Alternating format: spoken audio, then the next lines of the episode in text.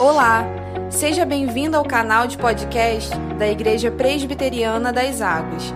As mensagens que você ouve aqui foram ministradas em nossos cultos por nossos pastores. Deus te abençoe poderosamente. Livro do profeta Isaías, capítulo 53. Então hoje a gente está aí com uma dificuldade no projetor. Você abre a sua Bíblia aí, ou sua Bíblia de papel, ou sua Bíblia no celular, seu aplicativo. Você acompanha aí a leitura, já faz aí, aproveita para fazer suas anotações, né? vai desligando também a internet para não chegar nenhuma notificação aí maligna que vai tirar sua atenção.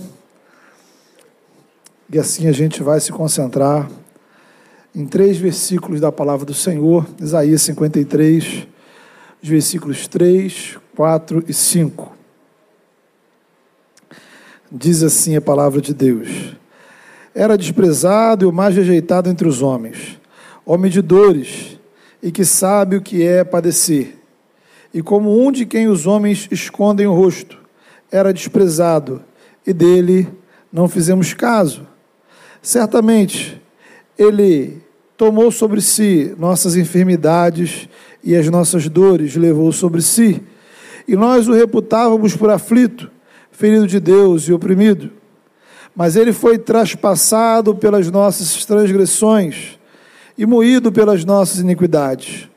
O castigo que nos traz a paz estava sobre ele, e pelas suas pisaduras fomos sarados. Amém. Ele tomou sobre si as nossas enfermidades e as nossas dores levou sobre si. Pergunta que não quer calar: se Jesus levou nossas dores, por que ainda ficamos doentes? Afinal de contas, de que doenças e enfermidades o profeta está falando? E né, dessa dentro da soberania de Deus, né, parou que eu comecei a pensar nessa mensagem, ou melhor, quando eu terminei essa mensagem, eu comecei a ficar resfriado. Então, que relação existe entre o evangelho e o resfriado? Será que existe alguma relação entre a fé e o remédio para dor de cabeça que você tomou hoje mais cedo? Será que existe alguma relação entre santidade e sanidade mental, entre um corpo saudável e a igreja, entre Jesus Cristo e o seu terapeuta? Ou poderíamos colocar de forma inversa: que relação existe entre o seu cardiologista e a sua oração? Entre o nutricionista e os cultos, o psicólogo e as devocionais da igreja. Então, perguntas aí que a gente poderia fazer a partir desse texto. Mas antes da gente tentar respondê-las, vale um pouco a gente olhar como a nossa sociedade trata desse tema da saúde atualmente.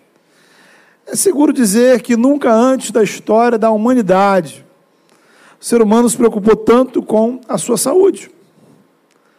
Claro que isso tem a ver também com o avanço da medicina. Sabemos mais a respeito do nosso corpo, mais a respeito das doenças, mais possibilidade de tratamento, de prevenção, diferentes tipos de medicação, técnicas cada vez mais sofisticadas de cirurgia. O curioso é que a gente tem tanta informação a respeito da saúde que tendemos a ficar doentes de preocupação com a saúde. Olha que coisa. Né? A hipocondria é o transtorno da pessoa que se preocupa excessivamente com a saúde. É a doença de quem acha que o tempo todo está doente. Parece cômico, mas é trágico, né? Uma doença de verdade, há pessoas que sofrem com isso. Então, eu pessoalmente não me considero hipocondríaco, mas eu entendo a pessoa sentir-se assim, Porque temos um excesso de informações a esse respeito, de tantas coisas que podem nos fazer mal. Veja, por exemplo, o caso da alimentação, é uma loucura. Né? Todo dia alguém descobre que um determinado alimento tem alguma substância que pode te fazer mal. E aí, daqui a pouco, a única solução segura é não comer. Né? Um jejum assim eterno. E todo mundo tem alguma fórmula perfeita para você evitar todo tipo de doença, né? E o curioso é que mesmo essas pessoas que têm essas fórmulas perfeitas ficam doentes. Mas aparece todo tipo de receita, né? Ó, você comer X tantas vezes por dia, ah, evitar Y e pronto. O outro vai dizer, não, você tem que comer Y, um pouquinho de X três vezes ao dia, e aí vai dar certo. Outra área interessante é a área das fotos. Não sei se você sabe, mas fotos fazem bem à saúde. Porque, ao que parece, mais importante do que estar na academia é tirar fotos na academia. Né? Quanto mais sensual for a foto, melhor. Então parece ter uma relação que quanto menos roupa você tem, mais quilos você perde. Mais curtidos, mais curtidas, mais comentários, mais saudável. Enfim, coisas desse mundo louco que vivemos. E aí surgem problemas, irmãos. Porque nem sempre a gente tem o dinheiro necessário para manter aquela alimentação que receitaram para você. E aí você tem problemas financeiros. E aí você não tem dinheiro nem para academia, nem para o psicólogo, nem para os remédios. Mas você poderia fazer exercícios ao ar livre, caminhar. Todavia, você tem problemas emocionais, sua família está desestruturada, há uma série de relacionamentos fraturados na sua vida. Você perdeu amigos, seus planos não se realizaram. E o tempo vai passando, e tudo isso te enche de tristeza e ansiedade e angústia. E você já não consegue dormir direito. E aí você acaba comendo demais, se alimentando mal, ou se enchendo de remédios. E aí a gente desenvolve hábitos compulsivos. Ou encontra alguma coisa para tentar aliviar essa angústia. O cigarro, a bebida, as drogas um vício qualquer. Estamos doentes, um tipo de doença que nem sempre aparece na tomografia ou no exame de sangue. E aí você liga a televisão, você olha a internet, né, e a gente olha muito a internet, e como diz uma música antiga, vemos um mundo doente. Gente passando fome e outros gastando dinheiro com futilidades guerra, violência urbana, corrupção, briga política, família destruída, escândalos religiosos. Por um lado, o culto à sensualidade em todas as telas, o culto à diversão e ao prazer por todos os lados. E tudo isso ao mesmo tempo, o tempo todo. E nada satisfaz nossa alma. Continuamos doentes, vazios, angustiados, tristes, cansados. E aí a gente volta às alternativas para tentar tratar da nossa saúde. Vá ao médico, melhore a sua alimentação, pratique exercícios, faça terapia, desenvolva a sua espiritualidade. A medicina vai dizer que a espiritualidade é importante. A pergunta é: qual espiritualidade? Agora, há um outro lado nisso tudo. Porque talvez você, nessa noite, você que está aqui, você que está ouvindo em casa, você se sinta completamente saudável. Não há nada demais comigo. E aí a pergunta que a gente precisaria fazer é: o que é ser saudável? Será que ter saúde é não ter doenças? Será que Estar sadio é ter o meu corpo biologicamente sadio? Será que o peso ideal, alimentação correta, atividades físicas regulares, será que isso realmente faz de mim uma pessoa saudável?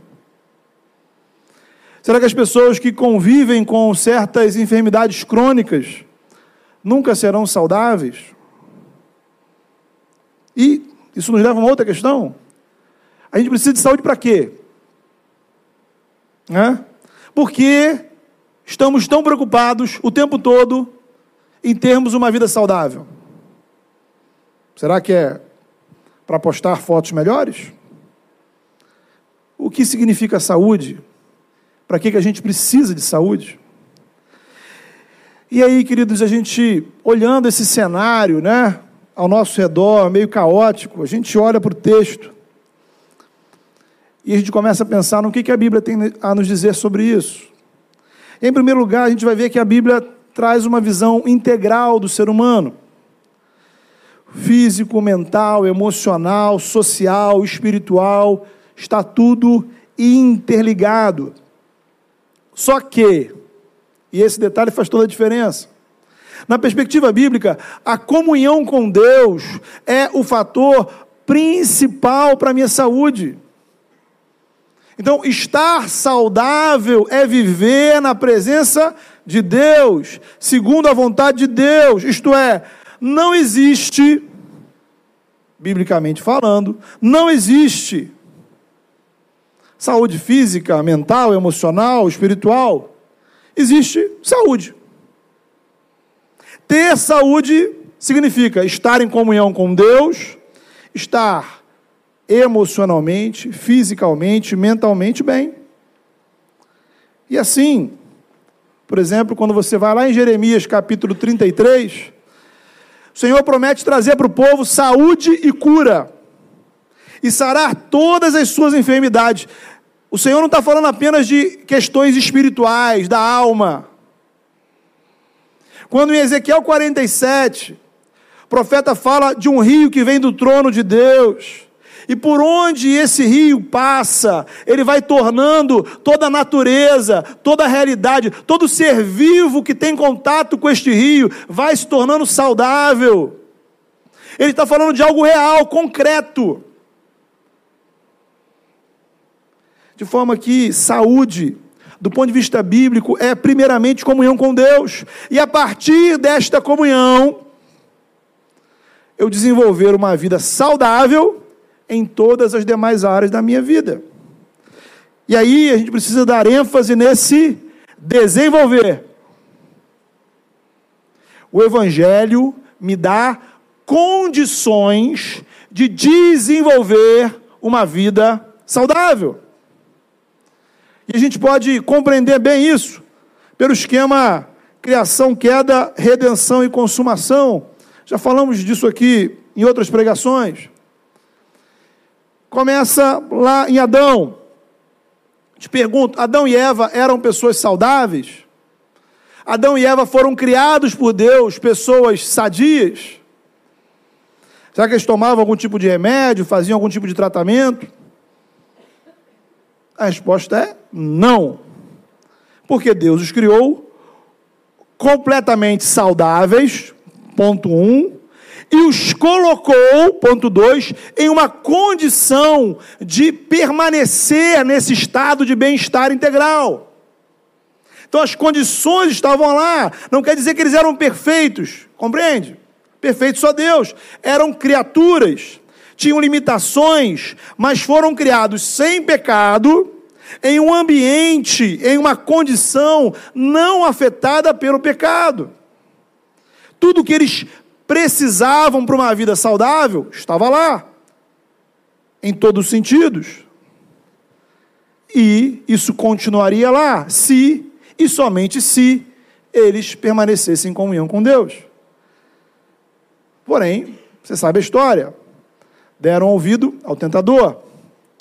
E aí o cenário muda. Compreende? O cenário mudou. Eles agora são pecadores vivendo em um ambiente afetado pelo pecado. E aí passamos a conviver com doenças, sofrimento, dor, a maldição do pecado trouxe consequências para a nossa biologia, para os processos químicos da natureza, do nosso corpo, afetou o funcionamento das nossas células, dos nossos neurônios. Então, o pecado afeta e prejudica a existência de relações saudáveis. O pecado distorce relacionamentos. Os relacionamentos, vejam bem, continuam existindo, mas eles existem de uma maneira distorcida. Hoje em dia, por exemplo, a gente gosta de classificar né, os relacionamentos ruins como relacionamentos tóxicos. Então a gente poderia dizer que o pecado ele intoxica as relações. Intoxica primeiro a nossa relação com Deus. E daí vai contaminando, intoxicando todas as demais relações com a natureza, com o próximo, com o nosso corpo, com a família, com a sociedade, com tudo. Temos uma tendência que vem do pecado ao adoecimento. Qual é o oposto da saúde, irmãos? O oposto total da saúde é a morte. Então, ausência completa de saúde, quando acaba a saúde, vem a morte. O salário do pecado é a morte. O que, que Deus disse para o homem antes dele pecar? No dia que você comer desta fruta, deste fruto que eu disse para não comer, certamente morrerás. A morte física é resultado da morte espiritual do afastamento do Criador. Mas antes da morte vêm as doenças, que é resultado da fragilidade do nosso corpo, ou da pecaminosidade do nosso corpo. E aí entram em cena não apenas as doenças físicas, o afastamento de Deus levou o ser humano ao adoecimento social, emocional. Hã? Existem relacionamentos ruins, relacionamentos tóxicos, tóxicos porque nós estamos doentes. O pecado adoece, contamina toda a relação. Tem pessoas que criam uma relação, por exemplo, doentia com a igreja, uma relação doentia com a religião, uma relação doentia com o ministério. Famílias destruídas por relacionamentos doentios. Pessoas destruídas por causa de uma relação doentia com trabalho, com dinheiro, com o sexo, com a beleza, com a internet. E isso está espalhado por toda a sociedade. Vivemos uma sociedade espiritualmente intoxicada. Lá no capítulo 1 do livro de Isaías, ele vai dizer que Israel, o povo, o povo, o povo inteiro estava doente. Por que estava doente o povo? Porque estavam em rebelião contra Deus. E aí a gente olha ao nosso redor, o que, que a gente vê? Mazelas sociais, misérias, diferentes formas de violência, vícios, corrupção, prostituição, destruição da natureza, racismo, discriminação, exploração do ser humano. O mal, o ser humano trazendo mal sobre o outro ser humano, sem nenhum tipo de culpa, e movido por ganância, desejo de poder. E na base de tudo isso, de toda essa desestrutura social, pecado. E aí a gente vai para Isaías 53, versículos 3 a 5.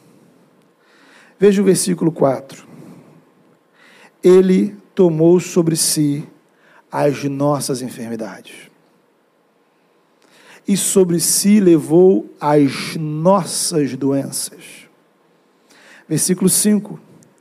Pelas suas feridas nós fomos curados. Esse texto é uma profecia do que Deus iria realizar através de Jesus Cristo. Portanto, para uma humanidade enferma e doente, Deus enviou o seu filho para nos trazer saúde. Ele veio para nos curar. Louvado seja Deus, meu irmão e minha irmã, a cura para as nossas vidas. É isso que nós podemos entender lá no Evangelho de Lucas, capítulo 5, iníciozinho do ministério de Jesus. Lucas vai registrar assim: o poder do Senhor estava com Jesus para curar. Atos capítulo 10. Deus ungiu Jesus de Nazaré com o Espírito Santo e com poder, e ele andou por toda parte, fazendo bem e curando todos os oprimidos do diabo, porque Deus era com ele. Então, as curas físicas de Jesus eram sinais de toda a saúde de Deus que ele estava trazendo ao mundo, irmãos. Jesus veio trazer saúde para as nossas vidas, saúde integral. Física, emocional, familiar, social pelas suas feridas, pelas feridas dele, nós somos o quê? Curados, sarados. Note um detalhe que pode passar despercebido aí na tradução. Versículo 3 vai dizer que Jesus era homem de dores e experimentado no sofrimento, né? Homem de dores que sabe o que é padecer. E no 4 vai dizer que ele toma sobre si nossas enfermidades e levou sobre si nossas doenças. Lá no texto hebraico, onde foi escrito o livro de Isaías, as mesmas palavras usadas para enfermidades e doenças são as que no versículo 3 são traduzidas por dor e sofrimento. Então, em outras palavras, o que o texto quer dizer é que para ele tirar a nossa dor, ele experimentou a nossa dor. Para ele tirar de nós o sofrimento, ele experimentou a intensidade do nosso sofrimento. Por isso, nós somos curados por suas feridas. O Deus que cura é o Deus que sabe a nossa dor e não um conhecimento do tipo abstrato que a gente conhece é, pelo Google ou pelos livros. Não é teórico, não é a distância. Deus não ficou uma distância de segurança, teorizando sobre o que a humanidade poderia precisar. Deus se tornou ser humano. E não ficou sentado em um trono, em um castelo, à distância, pesquisando. O Filho de Deus se sujeitou a tentações, a privações, a provações, todas da condição humana desse mundo. Então, embora santo e sem pecado, habitou com pecadores em um mundo pecaminoso. Embora puro, habitou um mundo dominado por uma religiosidade tóxica, violência, opressão política, desigualdades, escravidão, prostituição, relacionamentos contaminados e adoecidos por todo lado. Embora divino e todo-poderoso, por fim, Jesus se sujeitou ao sofrimento e à cruz. Sabe aquela história que a gente diz assim: Ninguém sabe por aquilo que eu estou passando. Ninguém sabe o tamanho da luta que eu tenho em casa. Ninguém sabe a dor que eu carrego dentro da minha alma.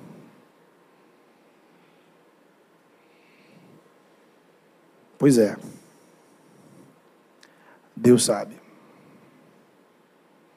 Louvado seja Deus, porque o nosso Deus é um Deus que sabe exatamente as nossas dores. Por isso, Ele pode te curar, porque Ele sabe, Ele conhece exatamente quais são nossas enfermidades, Ele pode trazer saúde para a sua vida, porque Ele tem o um conhecimento preciso de qual é a sua doença. E aí a gente começa a entender as frases iniciais do versículo 5. Ele foi traspassado por causa das nossas transgressões, esmagado por causa das nossas iniquidades.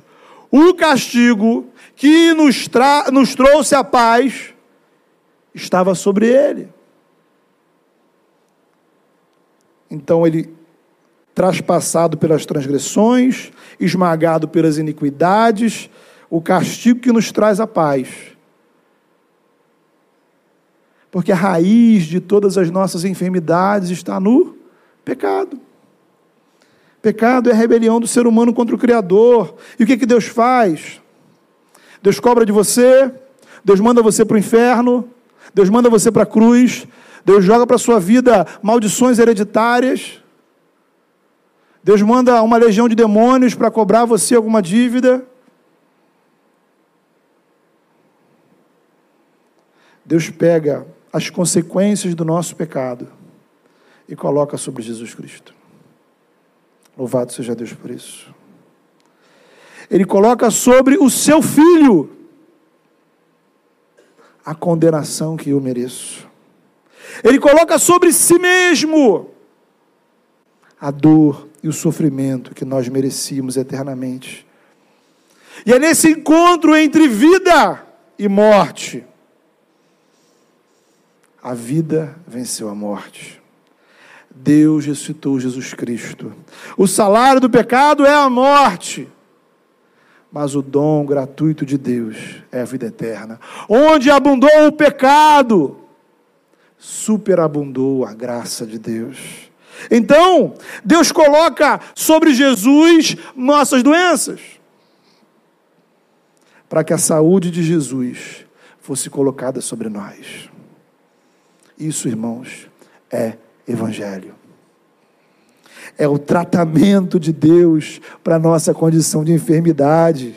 O Evangelho é Deus oferecendo saúde para a sua vida, cura para as suas doenças, cura para a sua alma, vai dizer lá em Jeremias 17: Cura-me, Senhor, e serei curado, salva-me e serei salvo, porque tu és o meu louvor recebemos essa cura através da fé. Há muitas religiões que oferecem rituais de cura, né, ou cura por meio de rituais mágicos. Então, aquela história, com os ingredientes, com os ingredientes corretos, no lugar certo, da forma certa, a pessoa certa faz uma certa cerimônia e você pode receber a cura. O Evangelho é diferente, porque o Evangelho não tem magia, não tem superstição. O Evangelho não tem rituais. O Evangelho se trata de confiar em alguém. Alguém que já fez tudo pela gente. O Evangelho demanda de mim e de você um coração sincero, uma fé sincera que nos conecta com a graça de Deus. Render seus pés de Cristo confessá-lo como seu Salvador, dizer: Senhor, eu quero que tu sejas Senhor da minha vida, na verdade eu reconheço, eu admito que tu és o Senhor da minha vida. Jesus é a cura, o Evangelho é o remédio. A pergunta é: o que, que te falta? O que falta para você? Falta um detalhe reconhecer que está doente. Jesus vai dizer lá no capítulo 5, né? Não são os que têm saúde que precisam de médico, e sim os doentes. Eu não vim chamar justos, mas pecadores, arrependimento. Qual é o nosso problema? Nós não reconhecemos que estamos doentes. E aqui a gente lembra da perspectiva integral da Bíblia. Doença não é só aquilo que está naquele exame lá guardado no seu guarda-roupa. Às vezes, quem está doente não é o nosso corpo, mas nossa alma, nosso coração, nossas emoções. Quantos adolescentes e jovens têm se submetido a relacionamentos doentios? Quantos de nós temos hábitos, manias, vícios, comportamentos que não são nem um pouquinho saudáveis, são sim destrutivos? Quantos sentimentos trazemos dentro da gente? Sentimentos ruins, sentimentos tóxicos, que nos intoxicam? Será que a sua relação com Deus não está enferma? Quantas famílias, quantos casamentos estão doentes? Quantos estão tendo uma relação adoecida com a igreja? E alguns já estão à beira da morte. Então, meu querido, meu, meu querido irmão, minha querida irmã, o desafio de Jesus, ele é simples. Admita a sua doença. Reconheça a sua enfermidade e mergulhe no rio da graça que corre do trono de Deus e que torna saudável todas as coisas. Jesus tomou sobre ele nossas enfermidades, levou sobre ele nossas doenças, o que significa que ele disponibiliza para nós saúde integral através do Evangelho.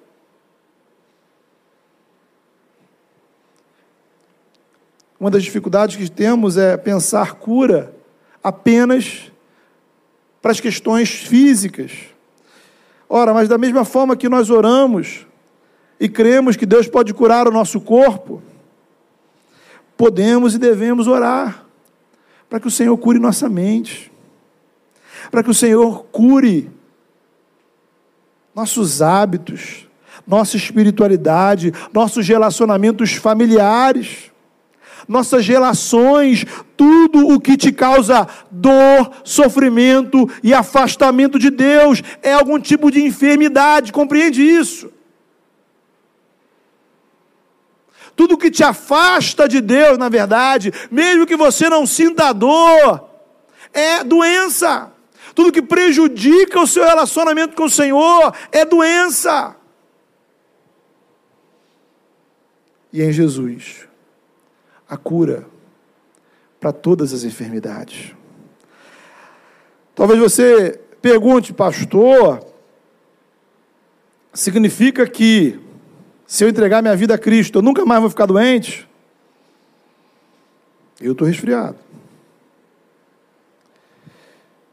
É aí que a gente tem que pensar na relação entre redenção e consumação.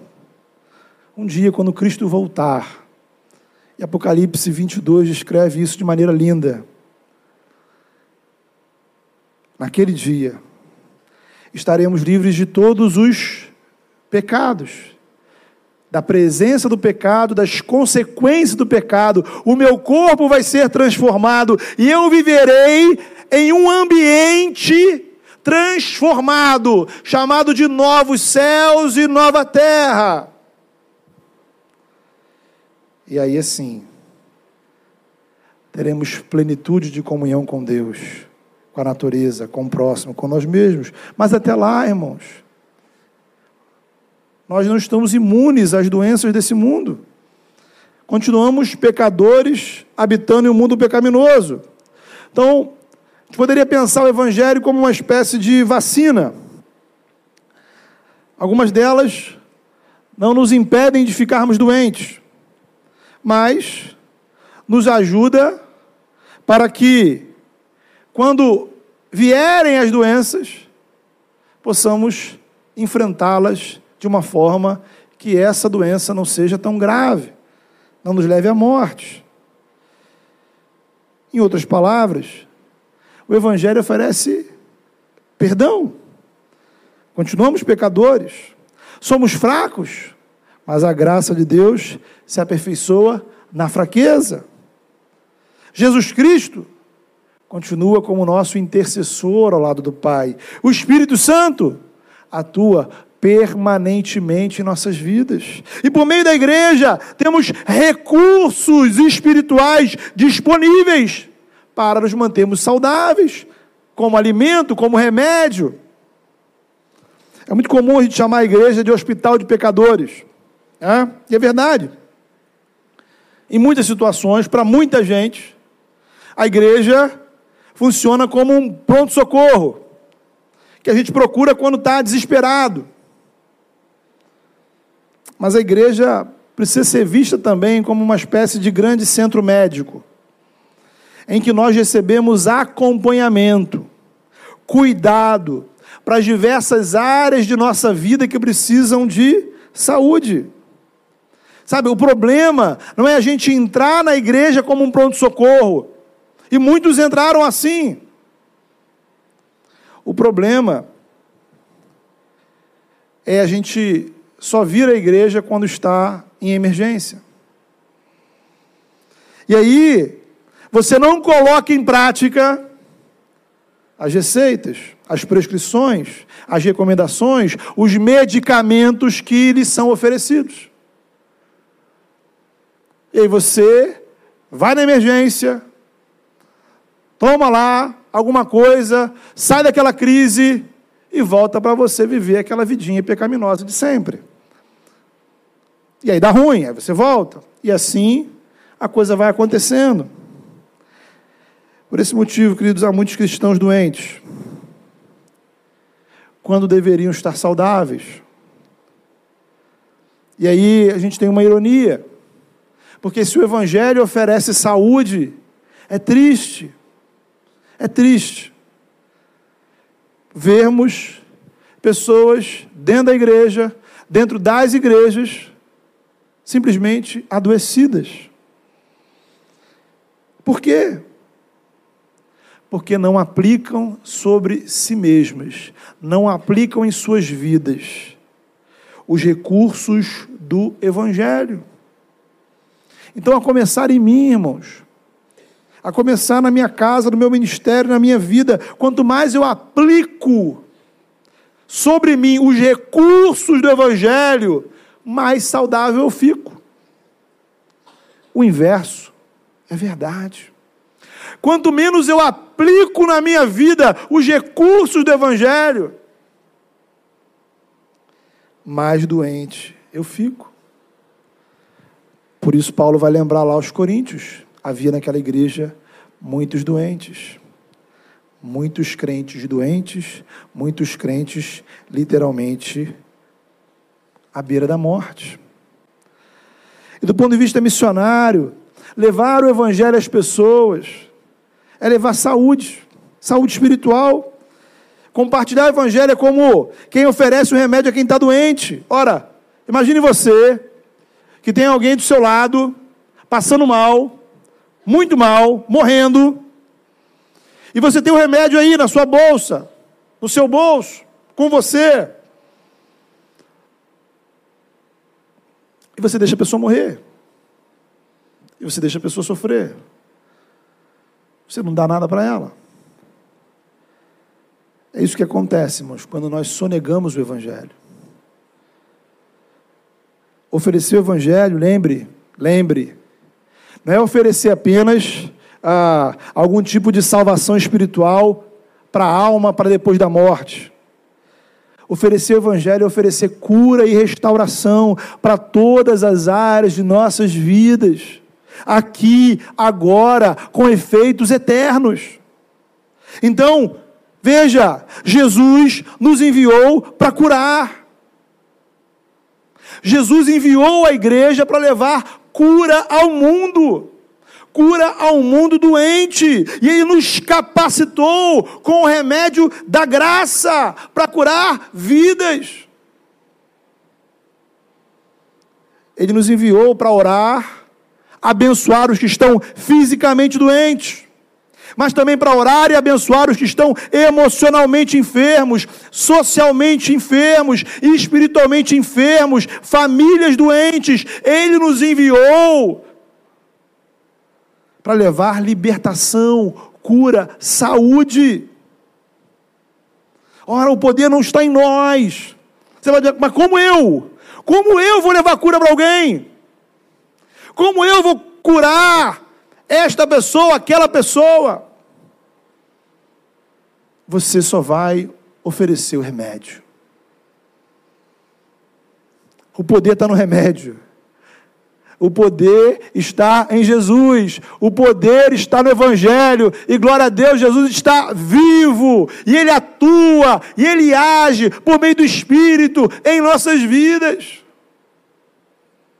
Cabe a você oferecer o remédio. Isso nos leva, queridos, ao último ponto. O que é salvação? Somos salvos do quê? Da doença do pecado. Somos salvos para quê?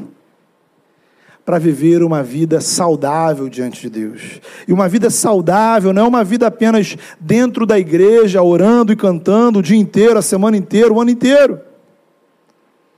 Uma vida saudável diante de Deus é uma vida onde a gente cuida do nosso corpo, onde a gente cuida da nossa mente, cuida da nossa alimentação, onde a gente desenvolve relacionamentos saudáveis, relações saudáveis com todas as áreas da nossa vida e da sociedade. E fazemos tudo isso para a glória de Deus. E fazemos tudo isso vivendo segundo a vontade de Deus em cada uma dessas áreas. Em outras palavras, vivemos o shalom de Deus. Versículo 5, ele diz aí: o castigo que nos traz a paz. A palavra paz aí é a palavra shalom. E a palavra shalom significa uma paz que ela é integral, ela é multidimensional. Não é apenas uma paz de eu estar me sentindo em paz, significa relações saudáveis, é eu estar com uma relação saudável com Deus, com a minha família, com os meus vizinhos, com o trabalho, por onde eu andar. Relações saudáveis. Então, queridos, nosso desafio hoje é crermos no poder de Deus para curar. Poder de Deus para curar é uma oração que a gente acaba fazendo muito pouco. A gente lembra dela quando tem alguém doente. Mas é preciso a gente exercitar isso. Eu queria desafiar você nessa noite a orarmos pelas suas enfermidades. Cada um de nós tem enfermidades que nos trazem dores. Talvez a sua enfermidade seja física. Talvez a sua enfermidade seja emocional. Talvez a sua enfermidade seja em algum relacionamento que está fraturado na sua caminhada. Talvez a sua enfermidade seja algum vício, alguma compulsão, alguma coisa da qual você precisa de libertação. Talvez a sua enfermidade seja a sua relação com a igreja, com Deus. Jesus tem poder para curar. Jesus tem poder para curar. E nós, cabe a nós clamarmos pela cura do Senhor em nossas vidas. E nessa hora, eu vou me ajoelhar, se você puder, se ajoelhe também e ore por suas enfermidades. Peça ao Senhor Peça aquele que tomou sobre ele todas as nossas enfermidades, todas as nossas dores, aquele que veio trazer cura. Talvez você, como eu, tenha uma fé muito pequena nessa hora. Talvez você se sinta tão vazio e tão frio. Mas lembre, o poder está no nome de Jesus. Ele é que tomou sobre ele as nossas dores e enfermidades. Ele é quem pode trazer o shalom de Deus sobre as nossas vidas. Ele é quem pode sarar todas as nossas relações. Jesus é quem nos cura. O Evangelho é o remédio. Coloque a sua enfermidade, admita a sua dor, reconheça a sua doença, apresente as suas enfermidades. Dê nome a elas.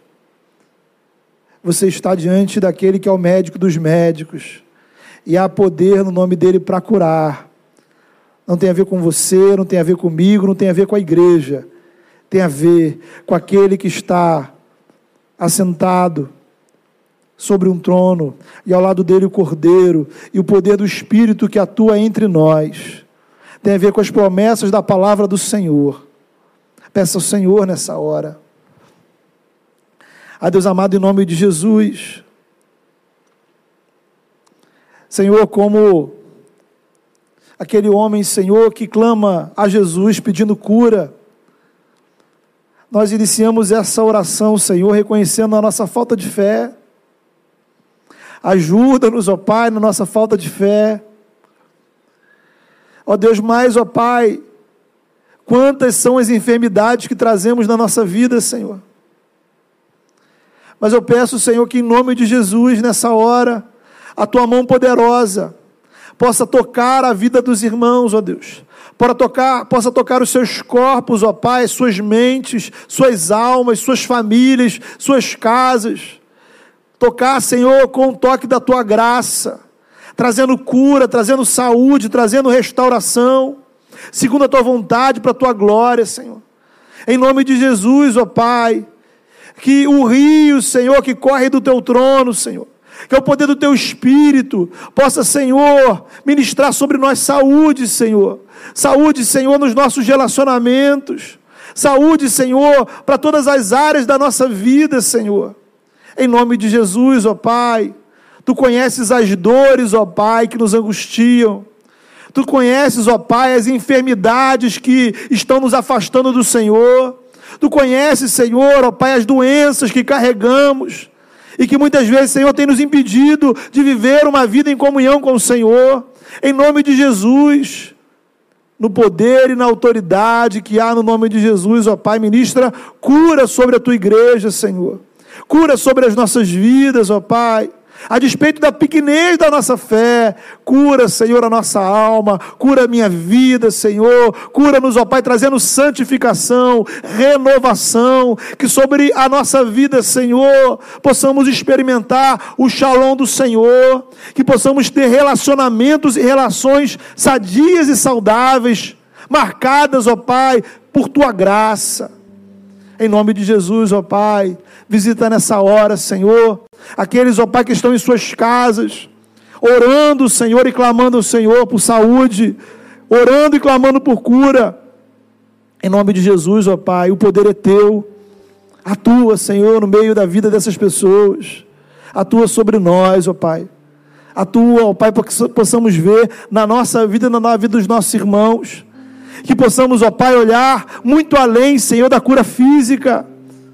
Porque quantas são as dores, ó Pai, os sofrimentos e angústias que outras áreas da nossa vida trazem sobre nós, e quantas vezes o nosso corpo está doente, Senhor, por conta das enfermidades espirituais, emocionais, relacionais.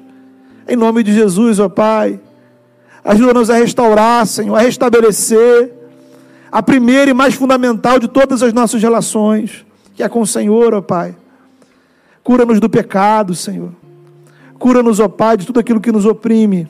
Traz libertação, traz saúde espiritual para a minha vida, traz saúde espiritual, Senhor, para as nossas vidas, traz saúde espiritual para aqueles que nessa hora, Senhor, se colocam diante do Senhor e faz de nós instrumentos de saúde, Senhor, para essa cidade, para essa sociedade, que possamos, ó Pai, no nosso trabalho, na nossa escola, na nossa família, junto aos nossos vizinhos, por onde andarmos, ó Pai, possamos promover saúde, Senhor e possamos ver a tua glória, Senhor, se manifestando na vida de pessoas ao nosso redor.